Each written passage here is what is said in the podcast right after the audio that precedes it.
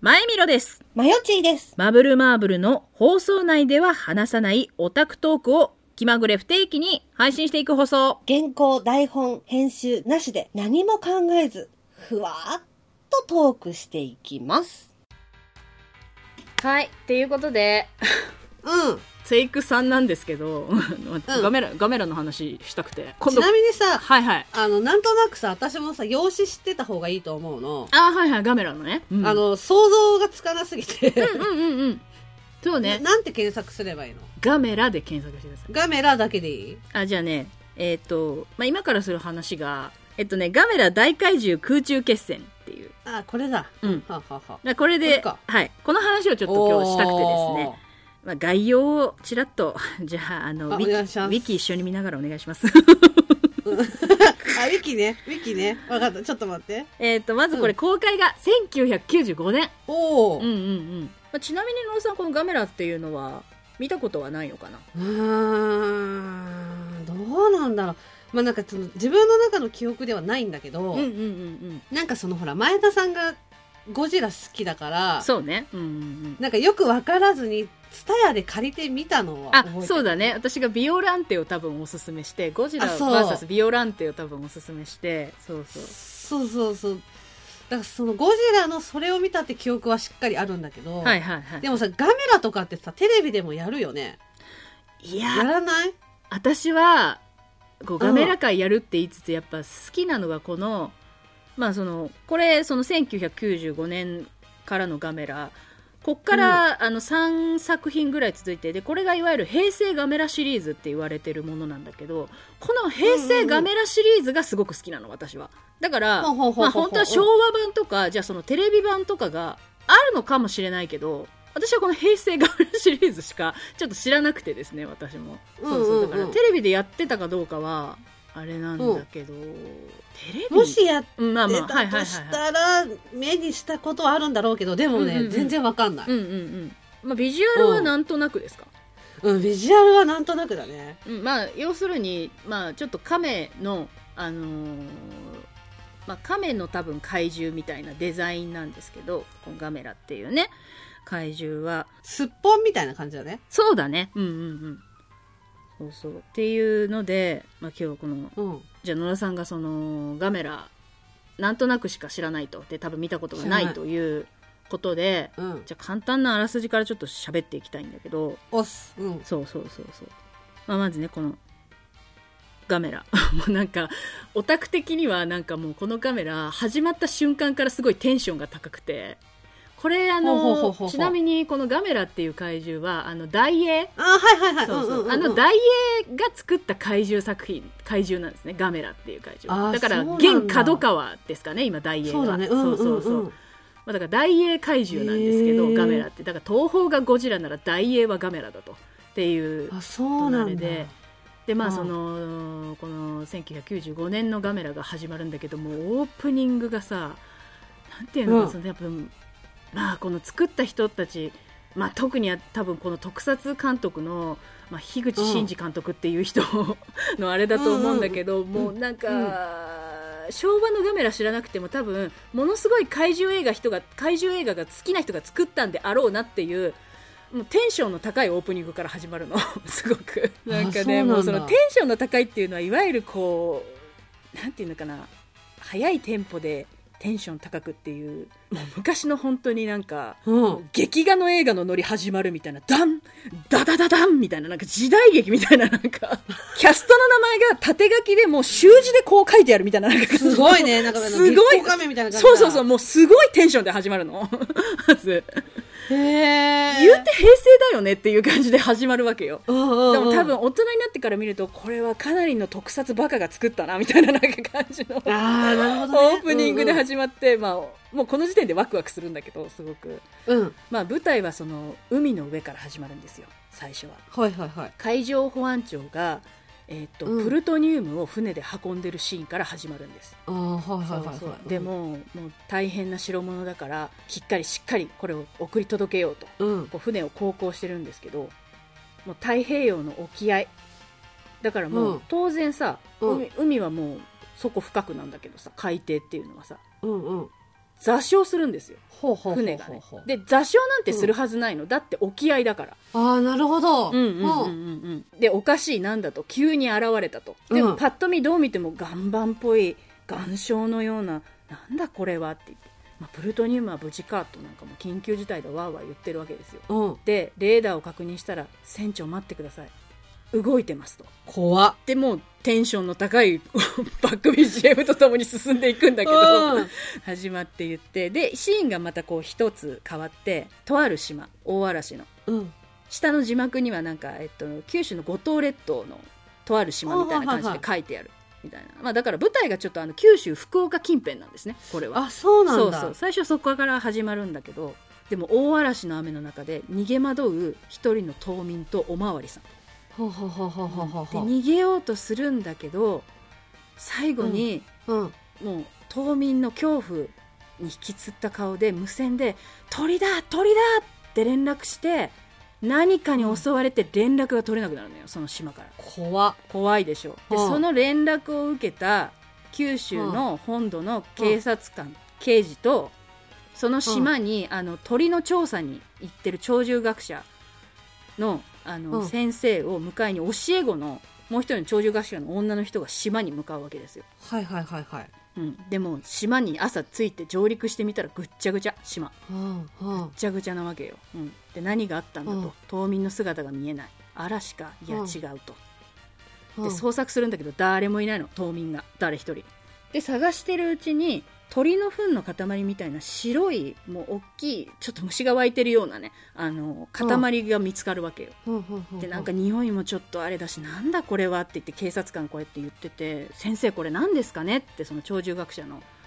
あの、女の人にこうやって聞いたらいやこれはいわゆる鳥があの消化できなかったものを吐き出すものに似てるけど、でもこんな大量なのはって言って、まあ、手袋をはめてその中を調べるのね、うんうんうんそうそうそう何をだから吐き出したんだろう吐き出したとしたら何だろうみたいな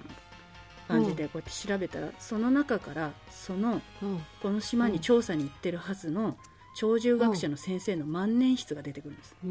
ーわ冊子の意味最がさ悪どういうことかお分かりだと思う、はあええやだそれだけで泣いちゃうじゃんでもすごいショックを受けてるわけよそりゃそうだ女子の女子の人はねで刑事さんが「えそれは?」って言ったら「これは平田先生のです」って言って「えっ?」て刑事もなってはってその塊を移したら遺留物が出てくるのよすごいでもう先生の眼鏡とか出てくるのようーわ最悪うんマジかよとうんでもう怖いけど島の山の中に調査だとでうん進めていくうちにとんでもないバカでかい鳥が現れるわけもう鳥というかだから鳥の怪獣だねうんが現れるわけですよ怖っ怖いでしょあそこはガメラじゃないんだそこはまだガメラじゃないまだガメラは出てこない出てこないんだそうはこれいわゆるだから先に言っておくけどこれはギャオスっていうこの作品のガメラの敵役の怪獣がまず出てくるんですあ、あだからこのあのなんだ、うんポスターの上の方に飛んでるやつか、そうですね ありがとうございますうんうんうん これギャオスですもう現れてでもうすごい勢いで飛んでいって本土に向かって飛んでいくんですその鳥が でもこれは偉い、いこっちゃとうん、この鳥は人を襲うと追っかけろって言ってこうやってもう だからもう怖っとんでもない行動力で追っかけていくわけよ、うんううんん、で可愛いあのちょっと可愛いんだけどおじさんの刑事さん可愛いんだけどすごくうんすごい九州弁で可愛いおじさんでなんかこう危険ですたいみたいななんか感じで やめましょうやみたいななんか感じで行くんだけど、まあ、ヘリで追っかけていってでヘリとちょっと並走するんだけど、まあ、とんでもない怪獣のバカでかい鳥なわけよこのギャオスね、まあ、ビジュアルを今ちょっと見てもらってると思うんだけどそうだねうんそうそうそうでもこれがもう人を襲うわけですよ不運ですはっきり言ってうーわであのちょっと話がそれるけどこの「ガメラ」って作品って野田さんもしかしたらあのーうろ覚えの記憶がもしかしたらあるかもしれないけど、うんゴゴジラの映画って例えばあのーうんなんかさ人がわーってさゴジラから逃げるシーンはあってもさ実際にこう、う襲われたりとかさなんかひどい目に遭うみたいなさ、要はグロいシーンってないでしょでもガメラってちょっとあーうん割とはっきりめにあったなっていう予告編とかで印象残ってないかな当時やっぱそれも話題だったんだけどなんかそのゴジラがうんうんうんあのそのちょっと残虐的なところがないっていうのはそのまあ前に前田さんにおすすめされた「そうねゴジラ」ビオランテねそうそれとあと「シン・ゴジラ」は見たのよちうゃうんうと大人になってから、そうだねうんうん確かにまあちょっとビオランテの方はちょっと、うん、それも4年ぐらい前 だからうろ覚えだけどうんうんシン・ゴジラは確かにそういう残虐なとこはなかったかも。まあなんか電車が突っ込んだりとかそういう描写はあっても、うんうんうん直接的に人がどうのこうのっていうのはちょっとない、なかったかなとは思う。確かに。にもうねこのガメラはねもう、うん。はっきり人食われる描写あるしもう本当怖っはっきり建物に人が大勢下敷きになるシーンとか、本当あってでしかもあのー本当人が食われるために人のジオラマとかもやっぱ作っちゃってるのようん。で食われてるのよ実際、怖っ。うん、でなかなか怖いんだけど多分当時としてはねあで、うんまあ、一瞬ちょっとあらすじに戻りますけど、まあ、人を、まあ、ギャオスがこう襲い始めると、でも政府はもうこれは捕獲だと言い出して、これも捕まえなきゃいけないで捕まえてやっぱ研究しようっていう風になるんだけどもうやっぱこの鳥獣学者の助手の女の人は反対するのね無理だって捕獲は危険だって言ってくれるうんうんうん言ってやるんだけどやっぱ政府は言うこと聞かないわけよ己の利益のためにね、やっぱりまあまあまあ捕獲の路線でその福岡ドームに肉を置いてほうほうおびきおびき寄せてうわ、なるほど。おびき寄せてでそれで締めて捕獲しようっていう話になるのねうん。でもおびき寄せますギャオス来て肉に食いついて自衛隊とかがもうこうやって銃を構えてライトも用意してってこうやって捕獲作戦が始まるんだけどまあうまくできないわけよやっぱりそりゃそうだよねこんな未知の大怪獣、無理ですようんうん。でピンチだっていう時にうん。同時刻海上からおうん。おあ現れるわけですよ別の巨大生物が出現、ひゃーうん。でガメラが来て福岡ドームに向かっていくわけよ、もういろんなコンビナートとかをなぎ倒しながらねほうほうほうほうほうほ第1戦目もうガメラ VS ギャオスが始まるわけよそこでね追っう。始うまっわ、なるほどね。てっていうわけででだんだんこう やっぱりやっぱり東へ向かっていくんだけど怪獣って、まあ、最終的に舞台は東京になるんだけどうん。あ、そうなんそうだ。ほそうというね感じの最初の冒頭のあらすじがこういう感じで、あ、でもそれ冒頭なんだ。そん、そんな、まあ、前半だねこれがあ、前半うね。あーうんうんうんやっぱその2回3回多くて3回ぐらいうんやっぱ怪獣が直接対決するシーンがあるので、あ、そうなんだ。そう一回じゃないんだ。、で意外とそのあのーまあ野田さんもその、まあ、昔見ただけだけど怪獣映画って意外と人間ドラマとかも結構入ってるから怪獣以外のシーンあがー確かに確かに結構あるのね。うんうんうんうんうん。でやっぱり多いのはそのその時の社会問題だったり環境問題だったりっていうのをテーマにしてたりとかするからあー意外とこなるほうどちょっとヒューマンヒューマンドラマ的な部分が入って。うんうんうん来るんですけどねいやでもその、まあ、例えばうんゴジラなんか思ったんだけどゴジラの方が大人向けだなって思ってうんうんうんうんだからゴジラってその環境問題とか社会問題とかを、まあ、ゴジラっていう怪獣が現れたことによって人間が考えさせられるみたいなテーマがやっぱりあるんだけど、うんうんうんこのガメラってもうちょっと子供寄りだなって私思ったの、ググロいから最初、うん大人向けかなって思ったんだけどうんこれ実はね結構このガメラってね可愛いんだよね、こいつ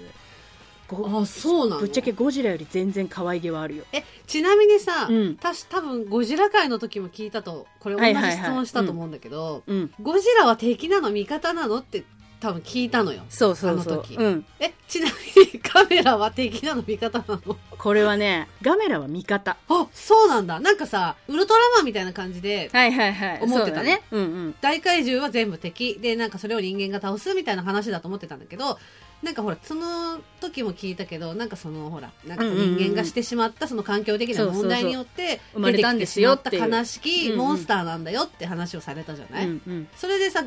ゴジラ見てみようって思ったけどそのガメラに関してもそういうバックボーンがあるのそれでも最初から可愛いキャラなのなんかバックボーンというか、まあ、そうんの劇中の中で、まあ、要はこのギャオスっていうものは超古代文明があの古代文明の当時の人間たちがあの生み出した怪獣ででそれが手に負えなくなって慌ててそれに対応するためにきっと作ったのがガメラだっていうことにああなーってなるほどだからやっぱ人間間のためとか地球のためにガメラは戦うのよ。ああーそうなんだ。でも大きく言ってしまえば地球のために戦うからまあだからそのうん人間を巻き込む形になってもあんまりっていうところなんだけどでもこのガメラって私思うんだけど多分ねうん人間が好きというか多分えー信じてそうなるんだ節があってこれねあとこれちょっと萌えポイントだと思うんだけど多分絶対このこの年代のあオタクとか子供は絶対好きだと思うんですけどうん。これガメラとコミュニケーション取れるんですねうわ、それはね、大きなポイント。激アツでしょ激アツ、激アツ。それは大きなポ激インアトツだ。でしょ。ょだまず最初のその冒頭で言っていたこの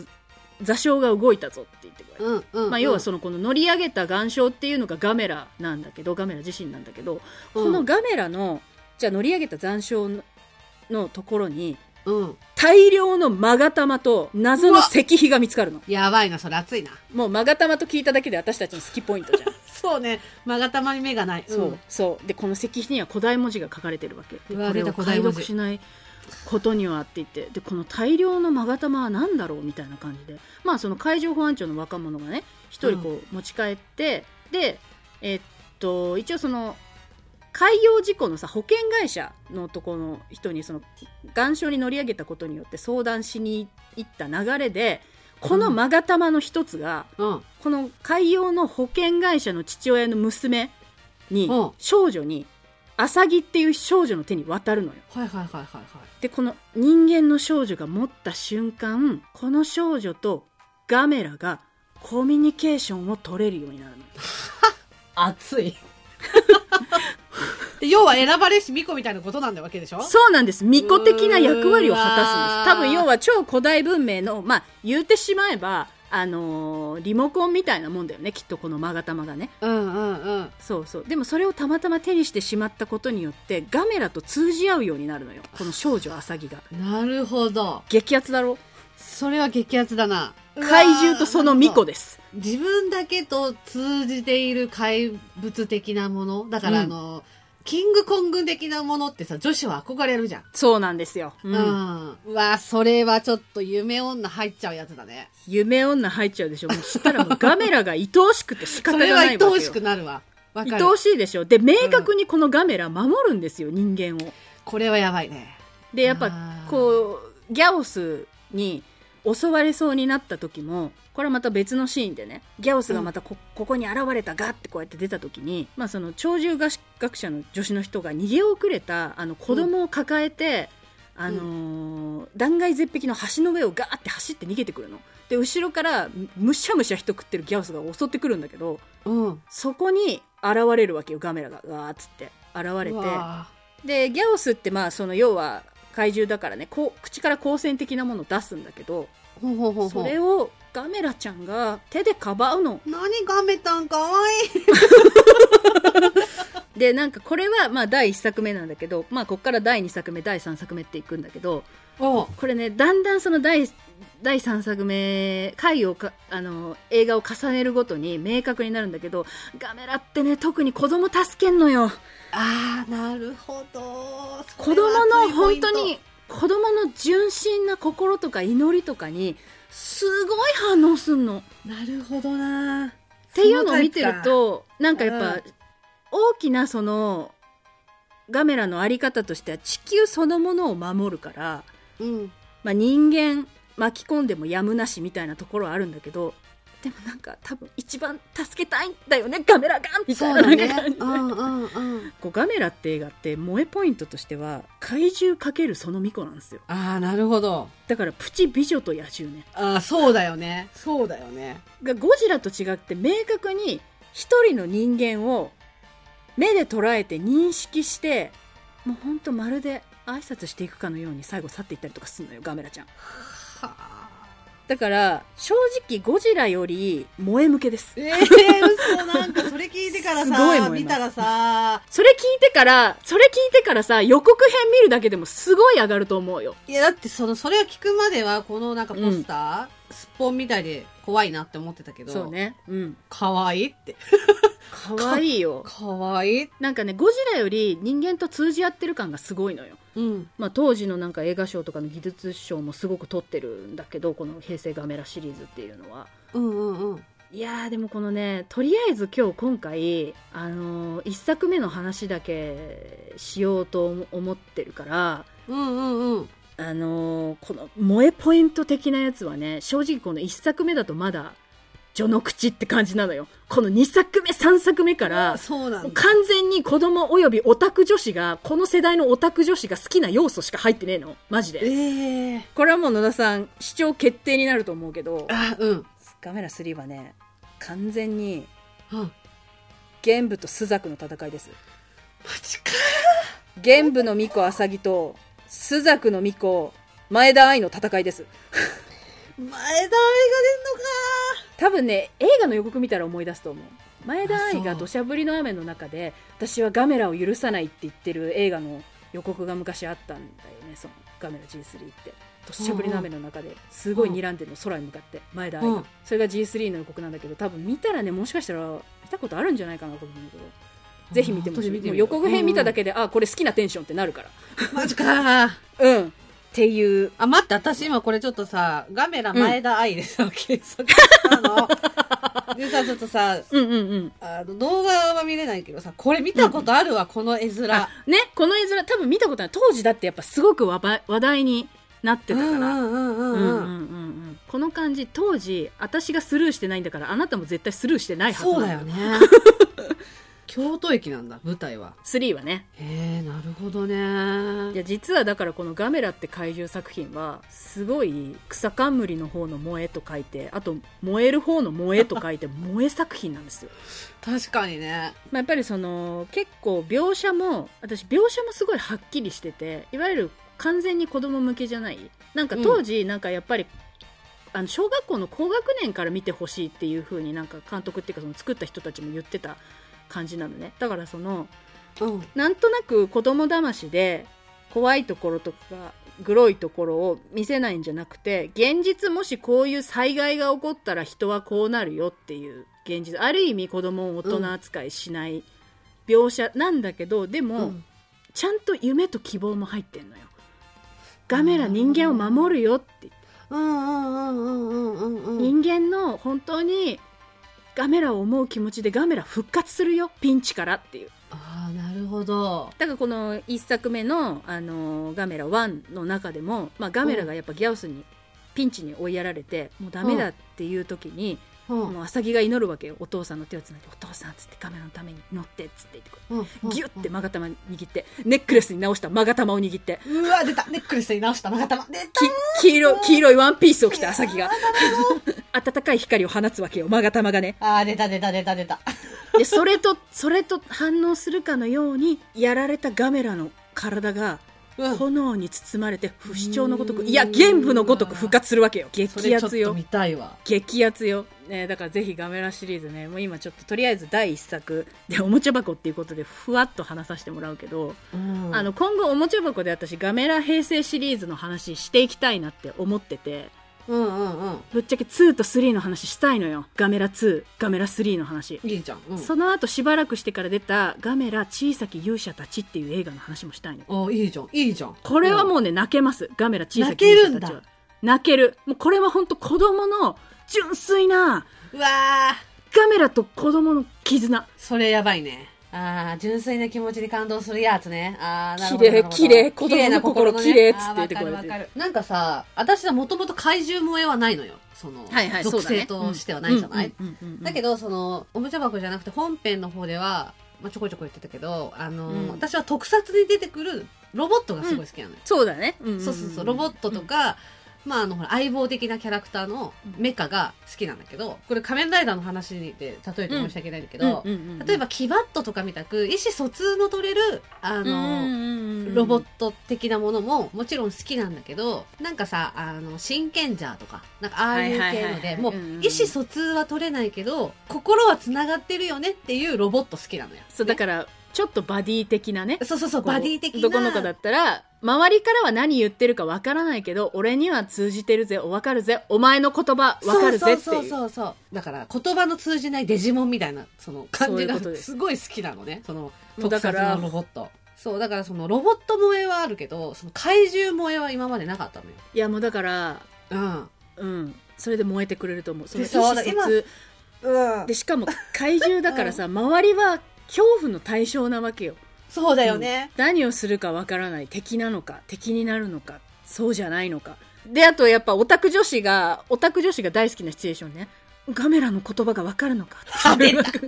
選ばこうれ握りしめながらで神妙な感じでなんかこうなんかガメラは来るきっと来るわみたいななんかそういう弱いのよね。オタク女弱いのよ、そそれ。うもうそういうのに自分投影するの大好きじゃ投影すんるでのも大好き投影しながら見るじゃんなんかこうやってでガメラっつって言ってこうやって持って見るじゃん